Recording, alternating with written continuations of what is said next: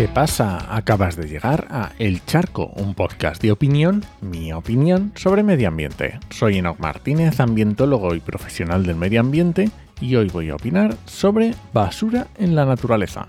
Pero antes, este podcast pertenece a Podcastidae, la red de podcast de ciencia, medio ambiente y naturaleza, y lo puedes encontrar en elcharco.es.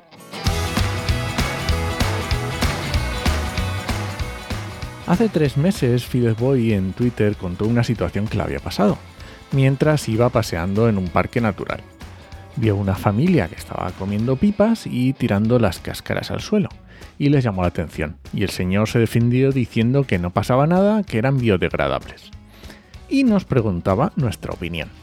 Hubo bastantes respuestas de todo tipo, desde que aunque es poco cívico, su impacto ambiental es nulo, que otros que lo tiraran en el salón de su casa, que antes de hacer cosas así nos deberíamos preguntar qué pasaría si todos hiciéramos lo mismo, que todo lo que no altere el medio pues mejor, que basura llama basura, que aunque al tardar días o semanas en, en desaparecer, esto puede provocar, invitar a otras personas a hacer lo mismo, ¿no?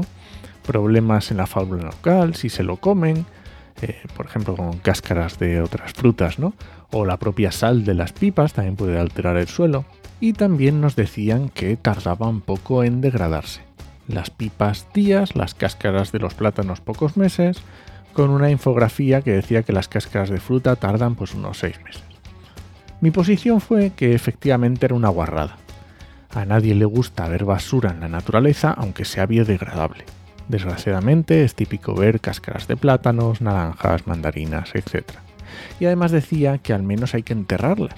Y en altitud ni siquiera, pues el frío hará que tarden años o décadas en desaparecer. Y eh, algún otro ambientólogo como Mario del Álamo también no opinaba parecido. La verdad es que creo que además de esto, el impacto visual también debe ser tenido en cuenta. Aunque sea biodegradables, es biodesagradable. Y también muy importante que decía algún tuitero también el efecto llamada, a que otras personas tiren otras basuras cuando ya has iniciado, ¿no? Pero yo me quedé con la cantinela de la infografía que decía que tardaba un poco en degradarse, así que como yo no hice doctorado y tengo la espinita clavada de la investigación, pues comencé el experimento más sencillo del mundo, que consistió en comerme una bolsa de pipas y tirar las cáscaras en un macetero de mi terraza. Como ya sabes, vivo en Ciudad Real, si no lo sabías, pues ahora sí. Y el macetero está en una terraza de interior, con riego por goteo. Todo esto te lo digo para que te hagas unas ideas del clima a las que están sometidas las pipas, las cáscaras de pipas de mi terraza.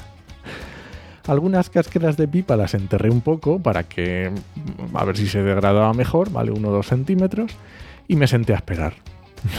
no es broma. Me puse un recordatorio en el móvil, obviamente.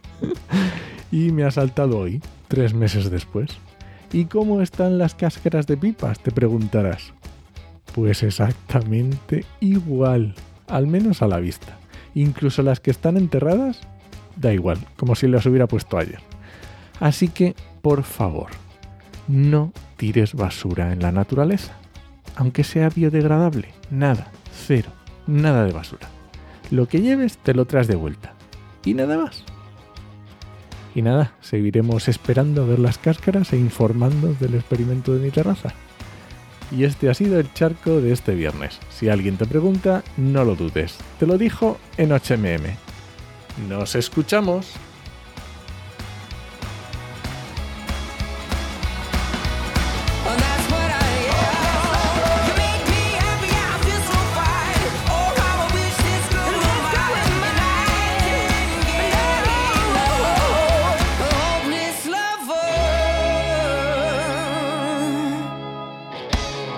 Oficialmente este es el episodio del charco que más tiempo me ha llevado. Tres meses.